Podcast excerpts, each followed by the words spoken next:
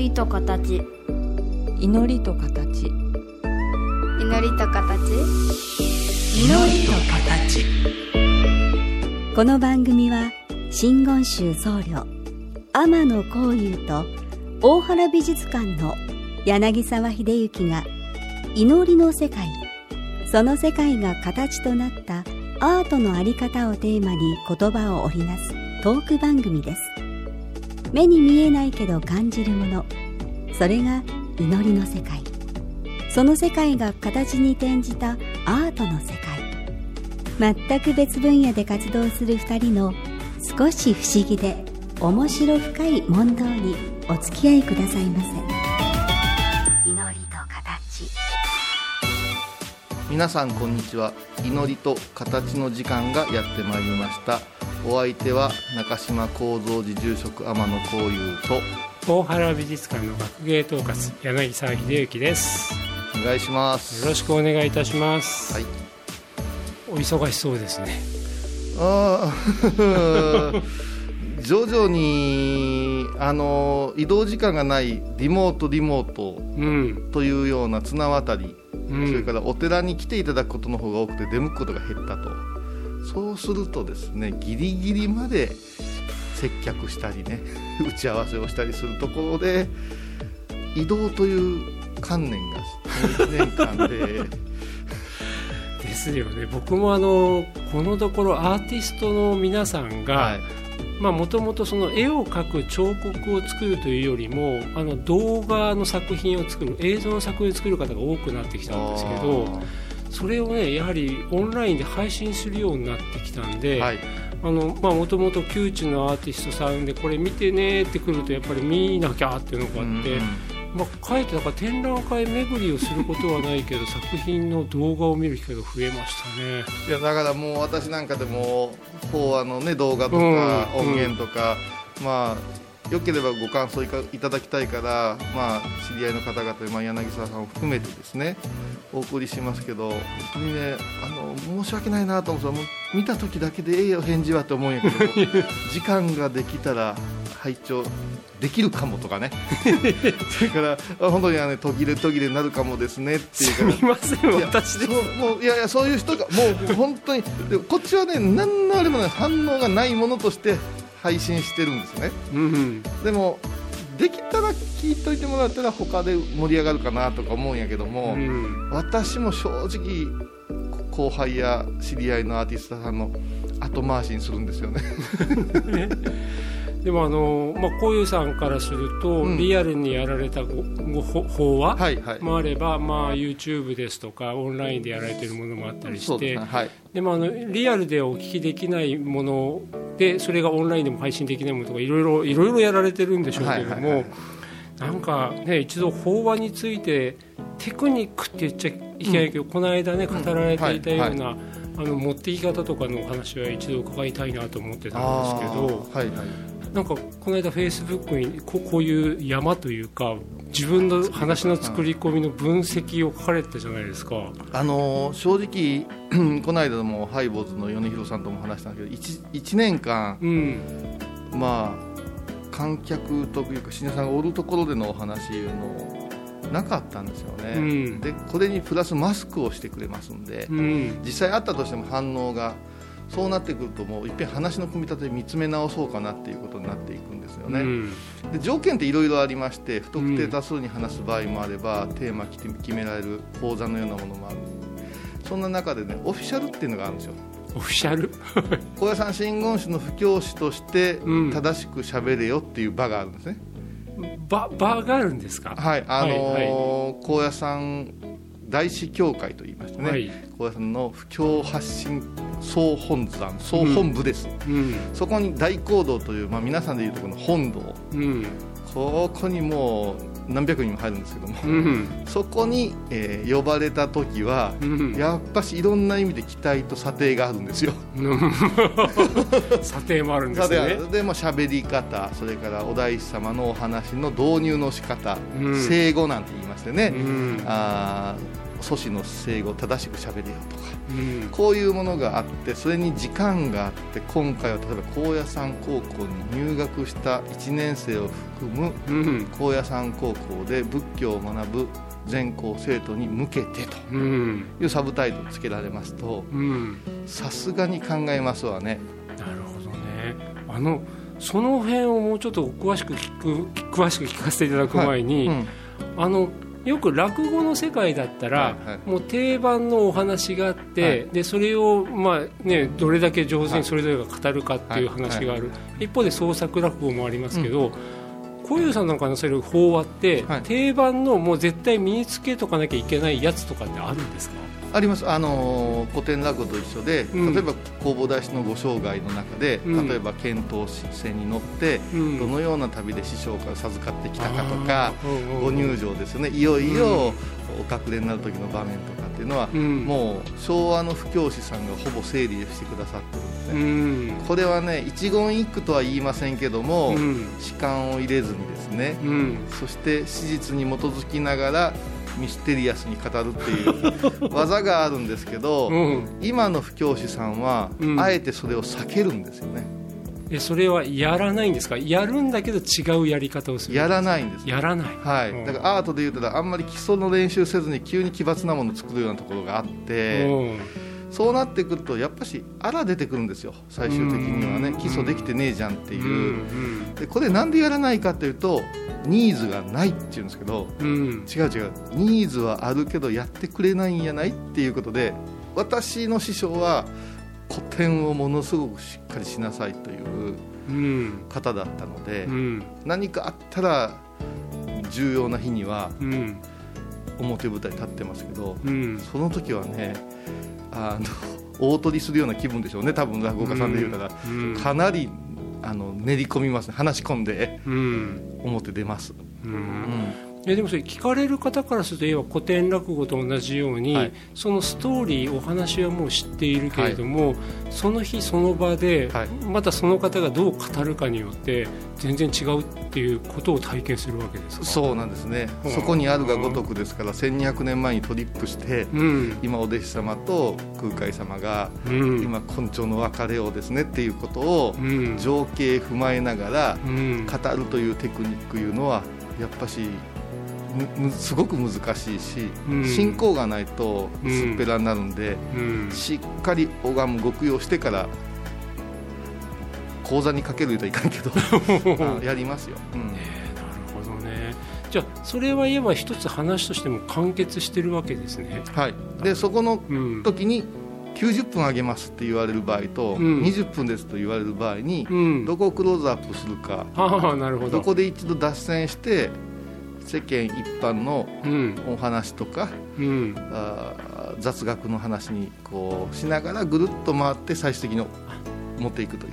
それはあの私が大原美術館レクチャーやるのとまず同じパターンですね。ああそうなんですか。90分コースと30分コースと、はい。あの同じ話をどのようにでもできるようになってますけどね、あのーだ基本7分の法話が完成すると90分喋れれるはずですと指導を受けるんですよね。へえ。7分で話の芯というのは出来上がりますのでうん。離陸と着陸。だからもう飛行機と一緒ですね、うん。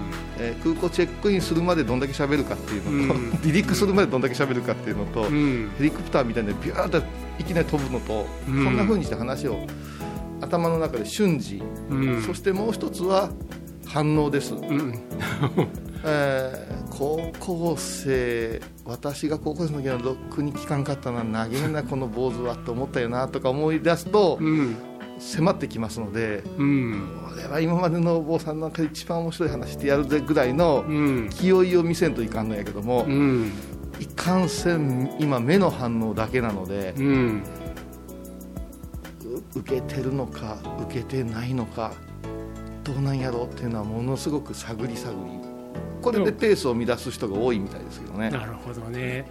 前そのあたりのところあのプロレスの例えにしてお話をしたことがあったと思うんですけど、は私もやっぱり講演とかね、はい。させていただくときにやっぱり自分がただただあのカラオケをするのではなくて、聞いてくださる方に伝わってなんぼだと思ってますから、はい。はい。やっぱそのクイックレスポンスですよね、はい。よーく観察して。で今小井さんは目しか今見えないとおっしゃったけど、やっぱり何かありますよね。その客席が今温まってるとか温まってないとか集中力が高いとか。そうそうそうそう。あの私も柳沢さんもさあの近年さあのナースの卵のとこに行くじゃないですか。ああなるほどね。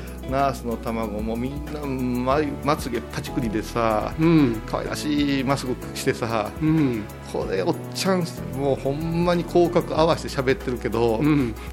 どこまでボディーブロー入ってるか分かんないでしょ 僕は確実に仕留めてますよ。それはまああのあの目指すレベルが違うかも分からんからうん。何とも言えんけどね。私はもうだからそこにアクション入れたりしますよね、これをやってみませんかとかこれ見てくださいとかいうようなことを資料が使えない世界なんですよね私たちというのは。僕らはいざとなったら絵の前連れて行っちゃうっていう手が使えるんですよね。だからもう小遊さんたちは本当にご法話ですからね。そうあの道具を使う布教師さんもお坊さん増えたんですよ。うん。あのなんかフリップいうんあかフリップ。ああいうものも。私らは使っちゃダメと教わったんですよね。そのうんうん。遠くの人見えんやろうとか。うん。何フリップの内容違うてもまた同じ話やと思われる印象が怖いからなるべく話術でいけって言われるからこれはちょっと難しいところでもあるんかな。なるほどね、まあね法話をお話をそのテクニカルなところだけでもね、まあ、我々、あの我々って私は一緒にしちゃいけないですけどいやっぱり人に伝えるっていうところは、ん。本当にいろんなテクニカルなこと必要ですもんね。あの一曲挟んでもう少しそのあたりはい。をお話を伺いたいと思います。えっ、とアーティストがドクターハッカーザメディスンショーで、えっ、と曲名がシルビアズマザー。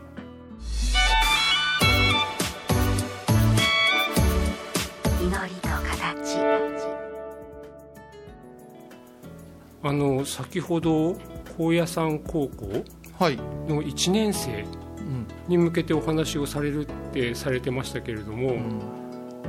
どどどういうお話されたんですか？まあ、まずあのことのあれを言います。私三十数年前に小屋さん高校1年生で入って、まあ、その頃は生徒も多かったしどちらかというとですね、勉強より現場で鍛えるみたいなうん。あ宿坊なんかでねお手伝いしながら、げんこつはめられながら、うん。作法を覚えていたんだけども今その時代ではなくなってしまってえということはあの教室で机に座って座学教科書を見てというよりも、本当に実地の体験でまそうですね、あのーもう座座学ももちろんなんだけどあ、も、うん。まあ、旅館でいうとは中井さんのようなうん。仕事が宿坊の高校生にはありましたんで、うん。そのお手伝いとかね、うん。ご案内のお手伝いとかもうすぐ現場。うん。とにかく現場、でもうん粗相したら高校生ですけんねで済む時代やったんですよ、まあ、旅行の参拝の形も違いましてあの大型バスに何台もうん。地域のおじちゃんおばちゃんが来てくれるようなうん。信仰のうん。旅がこれ団体参拝。うん。今は個人参拝なんですよね。うん。だから宿泊施設もどういうふうな星なんとかってつくわけで。ですよね。そうなってると高校生ってわけにいかんようになって減ってきちゃったんだけど、私たちはもうそうやって揉まれて高野山とはねうん。お大師様とはねっていうことを本当に体に染み込ますような教育だった。それが今では。でその時うん。に私を導いてくれたうん。橋本先生っていう方が今回校長先生になられまして、うん。そしてその一番最初のお仕事が4月に、まあ、定例の法話会で学生に法話を聞いてもらう仕事。うん。じゃあ誰がええねん言った時うに、ん。ああのやろうって言って呼んでくれたんですよ。ああなるほどね。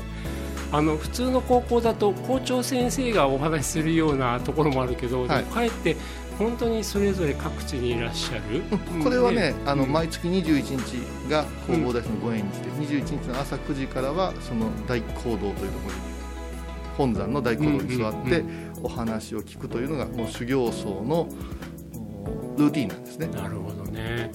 でもまさに高校生たちのお話ですから、うん。うん言葉は悪いですけどつかみとかとか、ある程度乗せていくとか、うん。そういう自分のお話の中でなんていうか起承転結じゃないけど、はい。かなり練り込んでいくんですか、そうですね。私自身、その3年間定例布教伺いま拝聴しましたけども、うん。一つとして良かった話なかったですから ふざけてつまみ出されたことは何度もありましたんで、うん。絶対この子らもそうやろなという ところから、うん。あー考え直して、うん。まあ、30分うんスピーディーに、うん。えースピーディーで疾走感を持ちながら そしてちょっとだけ昭和って熱いなって思わせながら、うん。最終的には興味課題テーマっていうものをうん。持ってもらって、うん。なんやったんあのおっさんはって終わるようにしましたけどね。なるほどねで今ねさらっとおっしゃるけどね疾走感っていうのをね、はい。まあ、その私多分感覚的にはそういうことだろうなって分かるけども、なかなかそれがね作っていくって難しいことですよね。なんか柳沢さんもそうやと思うけど大好きな作品を前にうん。熱なりすぎてもね、うんうん。置いてしまうでしょん。聞く人を、だけどさっと聞いた時にもう一遍その作品に戻ってきたくなる時あるじゃないですか。うんです、うん私あの忘れもしませんけども今言うてもええと思います。昔うん。テレビをやってて一緒にアイドルの子でテレビをやってて、うんアイドルの子が卒業して高校あのおお母さんとうん。私とでね、うん。あの案内した時に柳沢さんがさ、あの美術館もどうぞ言ってくれてあの一番入ったとこのさ小島虎次郎の、はいはい。和服を着たベルギーの少女で、そうそうそうそうそうそう和服を着たベルギーの少女少女、はい。それあれお話伺って終わった後もっぺん見たかったもんね。うん。そしていまだにあそこやっぱじっくり見るようん、でもそれはもう僕らにとっては、はい。あああのお話面白かったなとか、あああの人はなんか頭がいいなと思わせるよりも、もう一回自分であの絵の前に立って自分で見ようってねそこに持っていくのが目的ですからそう言っていただけるとありがたいです。いやそれはね素人から言います、えこの1枚だけしか説明してくれないのって思うわけですよ。お忙しい時間を割いてくれる、うん。でもあそこで大満足なんだよ。うん。うん。だから多分私も30分高校生って言ったらもっとやり方はあったかもわからんけども、うん。もっあの人の話をとかうん。あの人が言うてたことは高野山のこういう景色のことだったんだろうなっていうことを思い出してもらえるようにっていうことは意識はしましたね。なるほどね。うん。あのー私は最近お客様に直接何かお話をするという機会も増えたんですけど一方で私じゃなくても、うん。よりスタッフの質を上げなきゃっていうところがあるんで、大原美術館の中の若いスタッフたちにね、うん。自分が喋ってる光景を見せたりとか、私自身が何をどう気をつけてるか、はい。あの話の組み立て方とか、そういうの全部見せてるんですよ。全部伝えてるんですよ、だからいわばそういう形で、まあ、大原美術館とか法話じゃないけれども、やっぱり一番の目的はお客様が自分自身で作品を見れるようになること、でそこに誘うこと。なんですけども、まあ、前はねそんな偉そうな口聞かなかったんですけど最近本当に若いうちのスタッフたちにはほらこれから魔法をかけるからねって言い方してるんですね、うんうんうんだからああ楽しかったなああ何か知って得したなではなくて、うん。お客様に魔法をかけるっていう感じでやってますけどね。いや本当にね、うん。あのまあ歌舞伎でも何でもそうやし高野山もそうなんやけどもあのあるものを借りたら耳からさ、うん。自動的に説明が流れるっていう、あうんあれは、はい。あれで博識という意味で残んないんですよね、うん。あのやっぱし。で法話とか説明っていうのはやっぱ残るというか、でね一個意識すごい最近あの時にしたんですよ私、うん。っていうのがおっしゃる通りに後輩たちがお堂に入れんくせに後ろいっぱい立ってるんですよ。うん。法話関係の人たちが、はいはい。うん。関係者今日多くねって思ったわけですよ。うん。そしたらまあこうクラシックはわざわざしもうめったと3年に一遍ぐらいだぞ天野の法話はみたいな噂が流れて、うん大勢の人が聞きに来てくれた時に同じ気持ちになったんですね、うん。君らもここにした時にはこのくらいのモチベーション保ちながら喋ってねみたいな、うん。そういう気持ちになったのが一つと、うん。このコロナの影響でさ食べるところがさ美味しいっていうお店やっうんぱり流行ってるじゃないですか。うん。でもテイクアウトにしたでしょ。うんテイクアウトでまだ美味しいっていう店と、うん。テイクアウトで質を落とした店ってあると思うんですよ。うん。法話とかうん。ご説明も、ライブも大事なんやけど、うん。後で聞いてもうん。冷めても美味しい法話っちゅううん。ちょっとすごい贅沢なんですけど、うん。これがうまいこといけばルフっていうかね広げるという意味では役立つかなと思ってそれもすごく意識しましたな。しだししだし始めましたからなるほどね、いや私もだからお招きいただいて講演をさせていただくと、うん。最近はそれを事後的に配信されるって場合が多いんですよね。そうなんですでね美術の場合は絵画作品をご紹介しながらお話をするから一つにはその配信の時にチェックするのが著作権に引っかかってる作品の画像がないか。そこで最初からの配信前提だったらもう著作権に引っかかってない作品だけで組まざるを得ないとかあだから配信が後で事後的にあるっていうのはねかなりライブの話の制約をかけるんですよ、はいはい。でも一方で今おっしゃっていただいたお話だと自分にとってのライブとテイクアウト、うん。後の配信でもあのーその配信でも聞かせられるというかな、うんなんか関心持っていただけるようなっていうのはすごい思いますよね。これはね毎日ライブ配信やっててうん今日よよく喋れたな思うところで編集をするんですけど、うん。よく話したものは編集しなくてもいいんですよ。あなるほど。ですよね。あの2度目の調理いらないんですよ、うん。ってことは生で喋ることをやっぱりかなり高めに意識すればいいお弁当できるなと思って、うん。うん継ぎ足しをしたくないんでね、でもあのーご自身がそういう力、あの伝える力要するに伝えるべきお話っていうのはあるかもしれないけど、それをいかに目の前の方に伝えるかっていう、はい。その伝え方ってある程度その学ばせていただいた方から、はい。あのこうだこうだこうだって言えば言葉にしてはい。分析的にし、教えていただいたところもあると思うけど、はい。はい。やっぱ上手い方見て、はい。速攻で真似できるセンスってすごい大事だと思いません、大事なんですよですよね。大事なんですよね、うん。だからあら探す人とええな思う感受性の差なんでしょうけど、うん。そこなんですね。でそういう人はね受け売りに見えないですよ。ねうん。うん、後輩たち見てても、明らかに私のフォーマット使ってるけど、うん。自分自身のやり方やっとうなーって思いますね、ですようね。ん。あと私たちはやっぱ信仰なんでうん。合唱とかさうん。姿勢とかさうん。そういうものが始まった時とうん。最終的な時にちょっと違ってくれてたら、うん。変化してたらうん。あこれいいお土産を渡せたなと。思いますですね。あそれも僕意識してます。最近ねさっきの魔法をかけるっていうお話を、うん。お客様にも直接言っちゃうことあるんですよ。あのー最近ねモーニングツアーっていうのやってまして、朝の8時から9時までご案内をして、でその後9時からまたそれぞれの方があのご自由に見ていただけるってはい。いうツアーなんですけど、もう最近そのモーニングツアーの時はこれから1時間に皆さんに魔法をかけて差し上げますって言うようにしてて。なんかディズニーみたいになってますないやでもも今今目の前にいる皆さん皆さんがうん。1時間後に、うん。あ私こうやって絵見ればいいんだって、うん。腑に落ちるようにして差し上げますのでどうぞお付き合いくださいって。逆にね先にそういう高飛車に暗示をかけちゃうようなやり方もするようになりましたね。でもね、うん。あの謙虚うんぬん言うけどね、うん。いるよ。ちょっと飲んでかかることはいる。あのねひげして謙遜してたらねうん。進まんからね、うん。